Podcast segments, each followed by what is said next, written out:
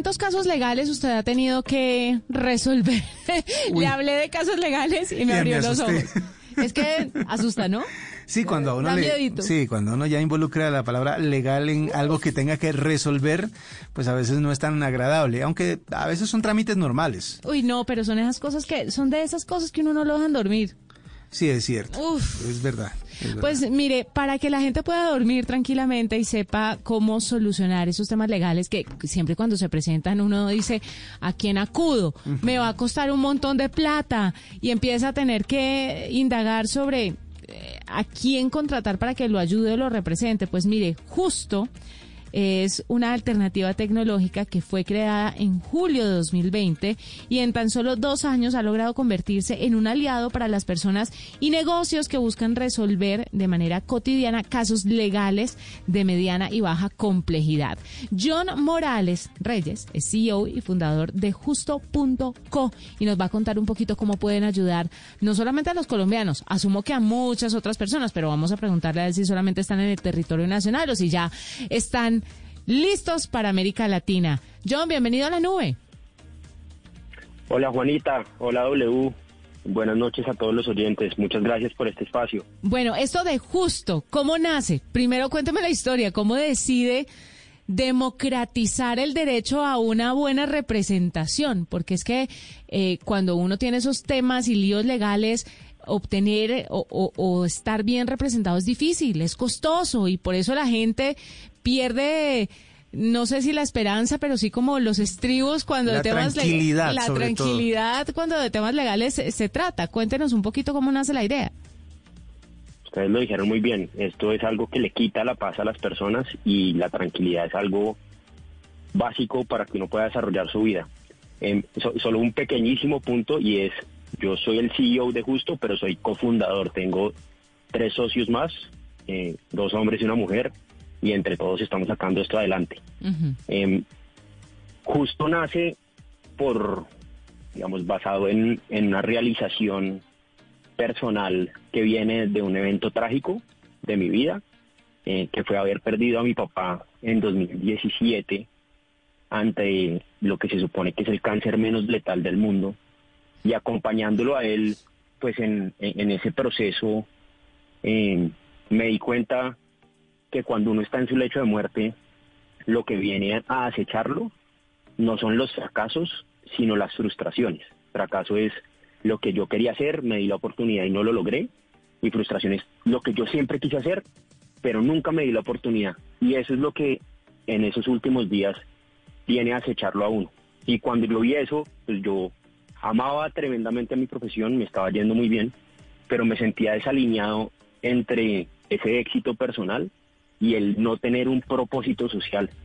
Y el derecho es algo que le permite a la gente desarrollar su vida, construir un patrimonio con tranquilidad y con seguridad. Y ahí decidí, pues, usar ese ejemplo de valentía que me dio mi papá en su proceso para emprender una misión tremendamente difícil que es cambiar cómo funciona el derecho para que incluso las pequeñas injusticias puedan ser resueltas de una forma costo efectiva. Bueno, no solo es un ejemplo de, de recuperarse, sino de resiliencia, ¿no? También porque eh, pues de la tragedia nace un emprendimiento o una, o una empresa que puede ayudarle a muchísimas más personas. Y hablando de eso desde el 2020 que ustedes iniciaron, ¿qué tantos casos han tenido? ¿A cuánta gente han podido ayudar? ¿Y cuál es la causa más común por la cual los consultan a ustedes? Súper nosotros hemos ayudado ya a más de 12 mil personas, eh, a las que les hemos llevado más de 17 mil casos en estos 22 meses y medio.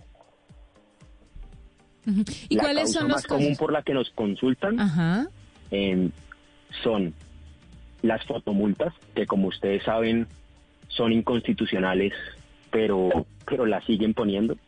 Eh, y las suplantaciones personales. Que eso es bastante común. Cuénteme cuál es el rango de gente que los consulta habitualmente. Ustedes han llegado a tener, o, o, cuando se lee la descripción de justo, dice que son casos de mediana complejidad, mediana y baja complejidad. Aparte de eso que nos está mencionando, ¿cuáles otros serían esos casos?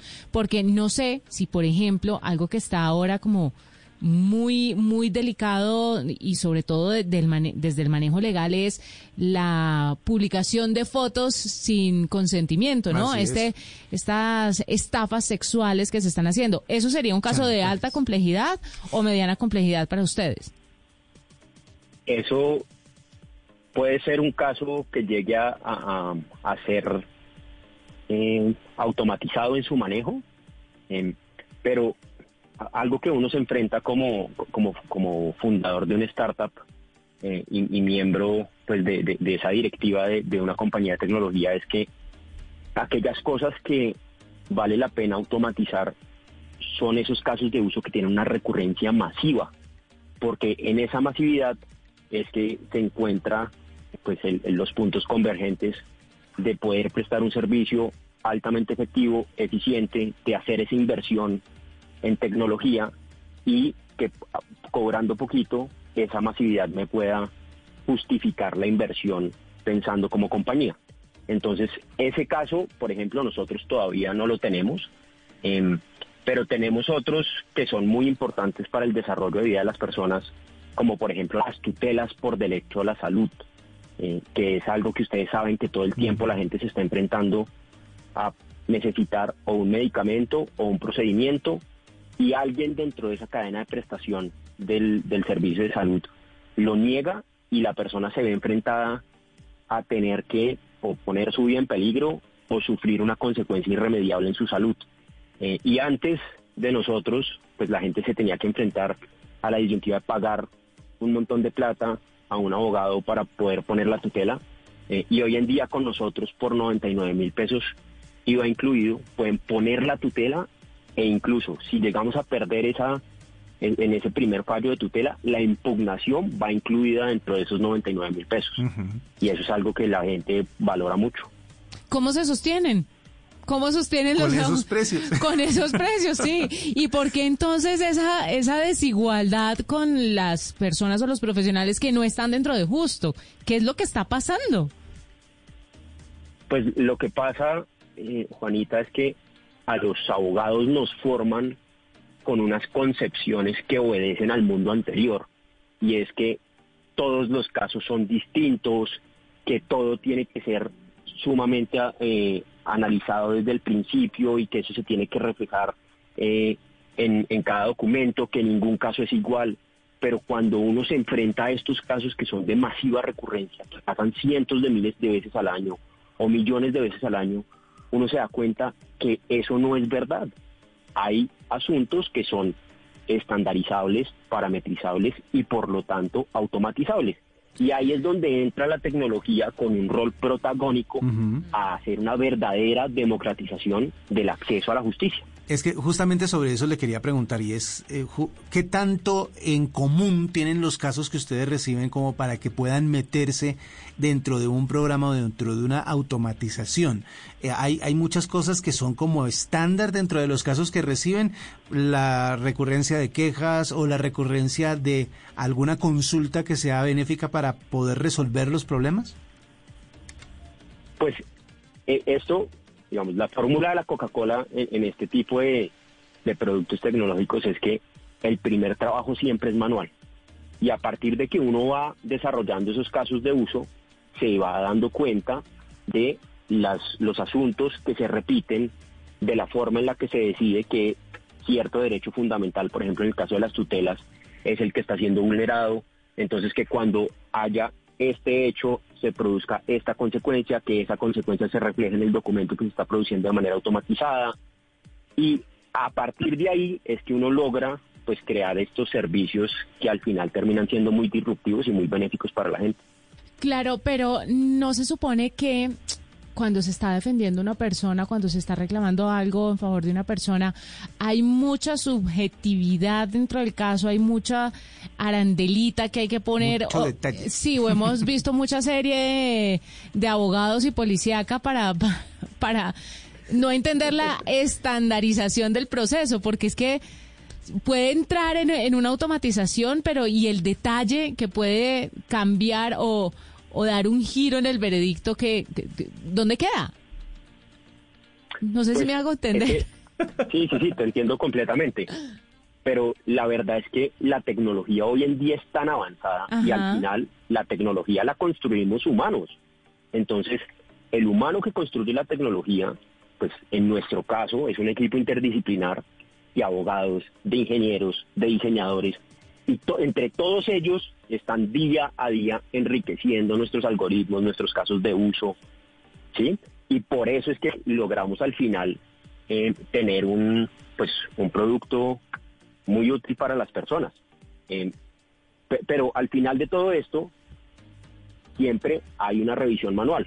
Entonces, pues uno termina produciendo todo y a medida que va produciendo las cosas, que se da cuenta que de pronto hubo un primer fallo de tutela en el que no ganó o que hubo una impugnación de fotomulta que no se ganó en, en audiencia o a través de un recurso escrito, entonces uno se devuelve, analiza y corrige y mejora esa solución que está ofreciendo al público. Bueno, John, ¿y cómo se contacta uno con Justo? ¿Cómo se escribe la página? Porque veo que tiene un carácter distinto al que uno pensaría. ¿Cómo los contacta uno a ustedes para poder resolver esos problemas de los que nos estaba hablando? Entonces, la dirección de nuestra página web es www.justo.co. Justo se escribe con Z, entonces J-U-Z-T-O.co. Así nos van a encontrar en nuestra página web, van a ver todo el portafolio de soluciones que tenemos eh, y pues estaremos encantados de poder ayudarle a más personas que en últimas es nuestro objetivo. Pues muchísimas gracias por estar con nosotros, por contarnos un poquito sobre justo.co, ya sabe W, que usted ahí tiene una alternativa para que pueda defenderse correctamente, para que pueda pues Sí. recurrir en caso de que lo necesite. John, muchísimas gracias por la historia, por contarnos sobre esta startup y esperamos que cuando tenga actualizaciones y asumo que en algún momento llegarán a casos de complejidad alta, Ajá. nos lo pueda comunicar y así nosotros también extenderle la comunicación a nuestros oyentes. Vea, es que estaba entrando justamente a la, a- justamente a la página de justo.co y ahí veo cosas que de pronto la gente dice, ah, yo por aquí me pongo a- a discutir sobre ese tema, pero son temas bastante interesantes y que le tocan a la mayoría de las personas. Por ejemplo, reclamaciones contra aerolíneas. Yo sé que mucha gente estar diciendo, ay, sí, yo tengo que hacer una reclamación por algún tiquete que no me, algún vuelo que me cancelaron, etcétera, etcétera. Reclamación por reportes negativos que todavía existan, reclamaciones de habeas data, por ejemplo, tutelas por derecho a la salud, divorcio de mutuo acuerdo que eso también es bastante complicado, registros de marca, constitución de sociedades, operaciones y contratación, en fin, es un eh, portafolio legal bastante amplio el que ofrecen y qué bueno que la tecnología también tenga cabida en todos estos temas legales.